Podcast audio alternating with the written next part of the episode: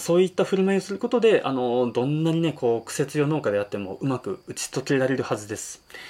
ただね、あの、ここまで聞いて、はい、こんにちは、ゆうべです。今回ですね、地域の農家さんとの振る舞い方っていう内容でして、今、あなたの中で地域に新たに収納したけど、周りの農家さんとなんか、いまいち、なんか、馴染めてないだったりとか、なんかね、トゲトゲしい人ばっかだぞだったりとかね、きつめの人が多いんだけどって感じたことはありません。あの、自分もまさにこれ通ってるんですよ。あの、やっぱ同じ山梨県、ね、出身地なんですけれども、全然地域が別のところで僕、あの、収納してますんで、あの、ゼロからね、やっぱ違う地域に収納するとなると、もうね、自然と畑のコミュニティみたいなところにこう、触れるわけですよ、必然と。で、そこへ行くと、みんなね、おじいちゃんおばあちゃんたちがね、こう、顔なじみみたいな感じでこうワイワイやってる中で見たことのない人間ね僕がねあのそこにポツンといるとやっぱ浮くんですよね。で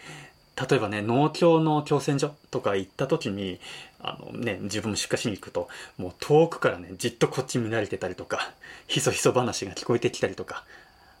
あれは田中さんちの息子かいみたいなね感じで言われたりとか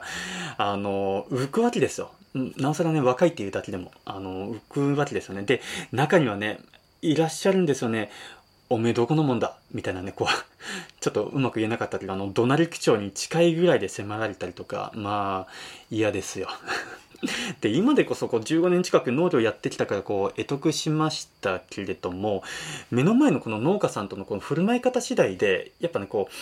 一気にね、打ち解けたりとか、あと信用してもらえるようになるんですね。しかもね、これあの、たった一つのことなんですよ。たった一つのこと、これをね、意識しだしてから、僕ね、誰とでも話せるようになりました。昔はね、そんな、あの、できなかったんで。逆に、ちょっとこれを知らなかったら、やっぱずっとね、あの、ぼっちのままっていうか、あの、ずっとよそ者扱いみたいなね、感じだったと思います。ずっとね、なんか見えない距離を置かれてて ね、なんかあそこの若い者が、なんか農業やってるよね、いつまで続くかね、みたいなね。あの、そんな目で見られてると思います。やっぱ農業やりづらくなるの嫌じゃないですか。ね。だから、あの、今回の内容を聞いていただくことで、目の前の農家さんをね、相手にしたとき、どう振る舞うべきかがわかるようになりまして、で、あなたの農業の周りにはね、味方ばかりになって、で、そしてね、あの、理想とするね、あなたの農業ライフ、これをね、着々と進むことができるようになりますんで。これ誰でもすぐにできるんで、あの、知っといて損はないです。あの、周りの農家さんとの付き合いでお悩みのあなただったりとか、あと、ね、これから収納するぞっていうあなたにとって参考になれば幸いです。話の流れとしては、えっと、2つチャプターありまして、え、1つ目が目の前の農家さんへの振る舞い方。もうこれ、主題ですよ。本当あの、一つ、えー、端的にお伝えします。で、二つ目は、この実際にはっていうチャプターで、要はあの、一つ、たった一つ覚えておきたいこと。あの、この振る舞い方をすることで、じゃあ具体的にはね、あの、どういうふうなことを僕やってたのかっていうのをちょっとお話しできればなと思います。それでは早速本題なんですけれども、えー、目の前のあ、ごめんなさい。えっと、地域の農家さんとの振る舞い方、えー、一つ目のチャプターの目の前の農家さんへの振る舞い方ですね。これ先に結論をお伝えしますと、あの、その一つっていうのは、相手を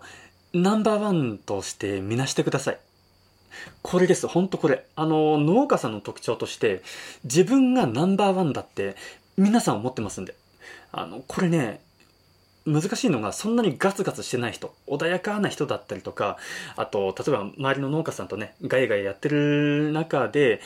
あのなんか農家さんに隣の農家さんにこうちょっとへりくだってたりとかしててもみんな自分がナンバーワンだと思ってます。はい、あのこれねいろんな農家さんと僕接してきましたがあの例えばねえっ、ー、と好きな話題ってやっぱ栽培のことなんですよ栽培どうやったらいいものを作れるかだったりとかね。あの、そこなんですよね。で、地域の農家さんとのこう飲み会だったりとか、ね、あの、会合だったりとか、あの、行くわけですよ。で、そういうところで顔出して、ね、よろしくお願いしますってね、そんな感じで僕やってましたけれども、あのね、行く場所行く場所を参加すると面白いんですよ、本当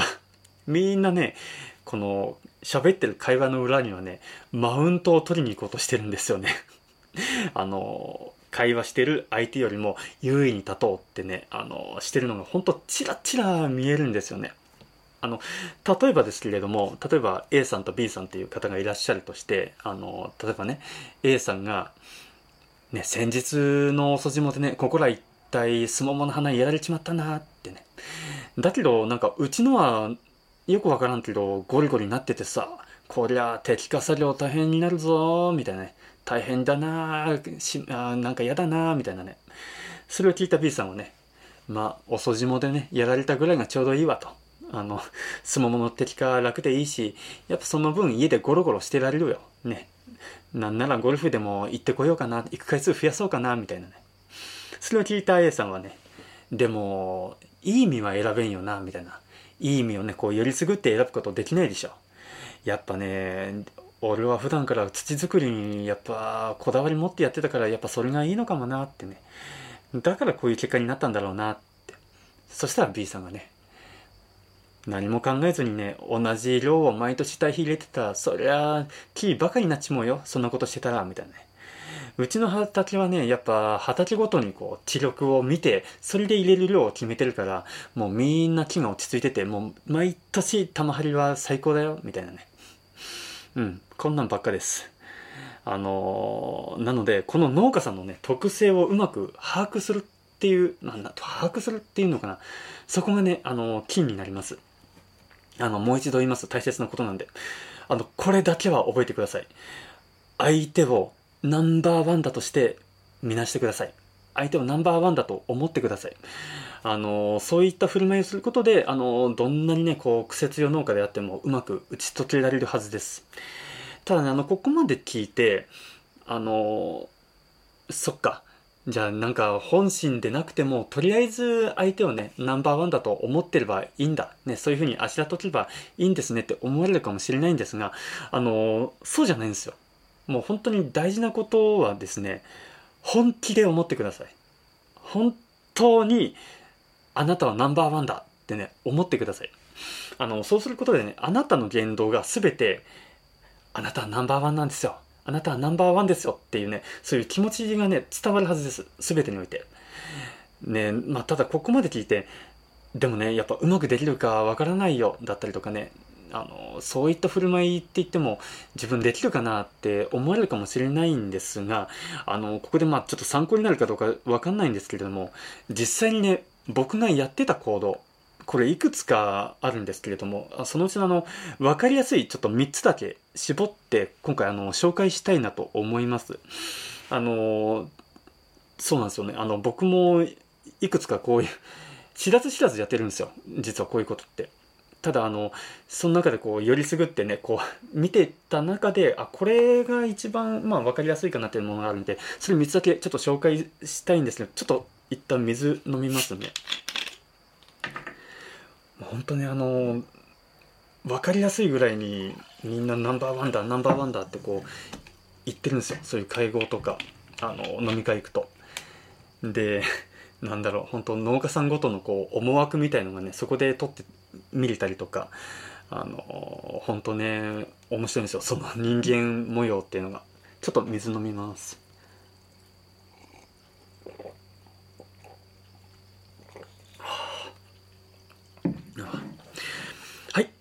えー、それではですね、えー、わかりやすい例、3つ紹介します。それが、ね、次の通りです。えー、1つ目、強制的に持ち上げる。2つ目、完全素人になる。3つ目、農産物を褒める。これ1つずつ見ていきます。えー、1つ目ですね、あの、強制的に持ち上げる。これどういうことかっていうと、簡単に言うと、自分がへりくだるっていうことです。あ無理やり自分があなたよりも下ですよっていう風になることで、あのね、相手が強制的にこう、上になるじゃないですか。それで相手が優位性を感じるっていう状態ですね。あの、例えば、どんな感じかっていうと、えー、っとですね、まあ、僕は、ね、なかなか収穫適期見極められないんですよ。だから、ね、なんだろう、鉄器に収穫できないから熟しちゃって、で、地面にボトボトスモモの実が落ちちゃってってね、あの、本当もったいないことばっかしてるんですよねって。だけど、あの、A さんはすごいですよね。あの、畑にスモモ一つも落ちてないじゃないですか。だから、やっぱその判断能力っていうのはなかなかちょっと僕には到底身につけられないですわ、みたいな。あの、やっぱ経験がものを言うんですかねっていう、あの、こういう流れです。あの、自分をへりくだる。で、相手を強制的に持ち上げる。これが一つ目ですね。えー、二つ目、えー、完全素人になる。これどういうことかっていうと、あの、もしも相手が何か教えてくれようとしてる時、その時にはもう、ぜひ教えてくださいっっていう姿勢でいきましょう。あの、そういうふうに言いましょう。あの、ここで重要なのは、あの、あなたがそのこと、その A さんっていう農家さんが教えてくれようとしてることを知ってたとしても、経験があったとしても、一旦ね、それすべて、あの消去してください。で、あの、話終わった後にね、また復元してください、それ。はい。あのこれ何を意味するかっていうと、相手の顔をもう絶対対に潰さないってことです。もう絶対やっちゃいけないですよ。潰すなんて。相手の顔潰すってのは本当にやっちゃいけないんで。あのー、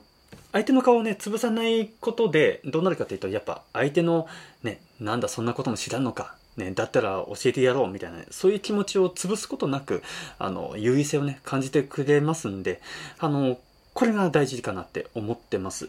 で、三つ目、農産物を褒める。これもね、もう鉄板です。もう絶対やってください。あの、仮にですよ、農産物を見た時に、いまいちだなって思ったとしても、いいところポイントをこう探して、それでやってください。絶対に褒めてください。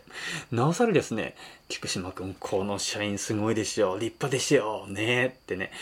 言ってきたらもう、ね、それがちょっと玉張りが悪くても、ね、隙間があっても、もう絶対褒めるっていう。もう、そういうふうにね、向こうの気持ちを絶対潰さないっていうのが一番大事かなって思います。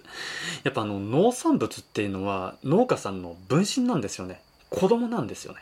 だからそれをけなしたりね、非難するっていうのはもう犯罪ですよ、本当 あの、ダメです。傷つけるんで逆に失礼に当たります。